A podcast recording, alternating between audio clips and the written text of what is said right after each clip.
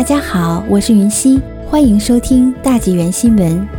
遭瘟疫重创，加拿大商业援助二月启动。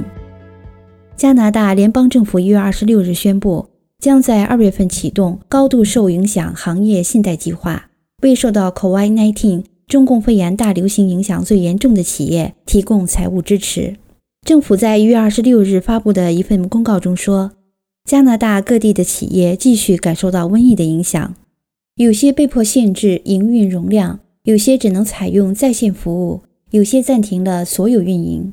许多企业受到了严重影响。正如这些企业为社区的健康和安全而做出的牺牲一样，我们的政府也再次为他们提供支持。加拿大商业发展银行 （BDC） 将通过信贷计划与参与计划的加拿大金融机构合作，提供政府担保的低息贷款。最高贷款额为一百万元。政府说，遭受重创的企业，例如在一个相关实体下有多个地点的连锁酒店或餐馆，最高可获六百二十五万元低息贷款。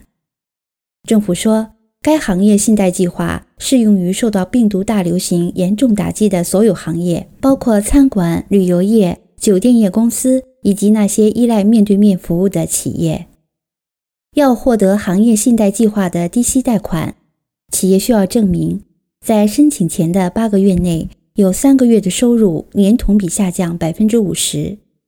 这些企业还必须能够向其金融机构证明，他们之前已经申请了加拿大紧急工资补贴或加拿大紧急租金补贴。符合条件的企业最早可于二月一日在主要的金融机构开始申请。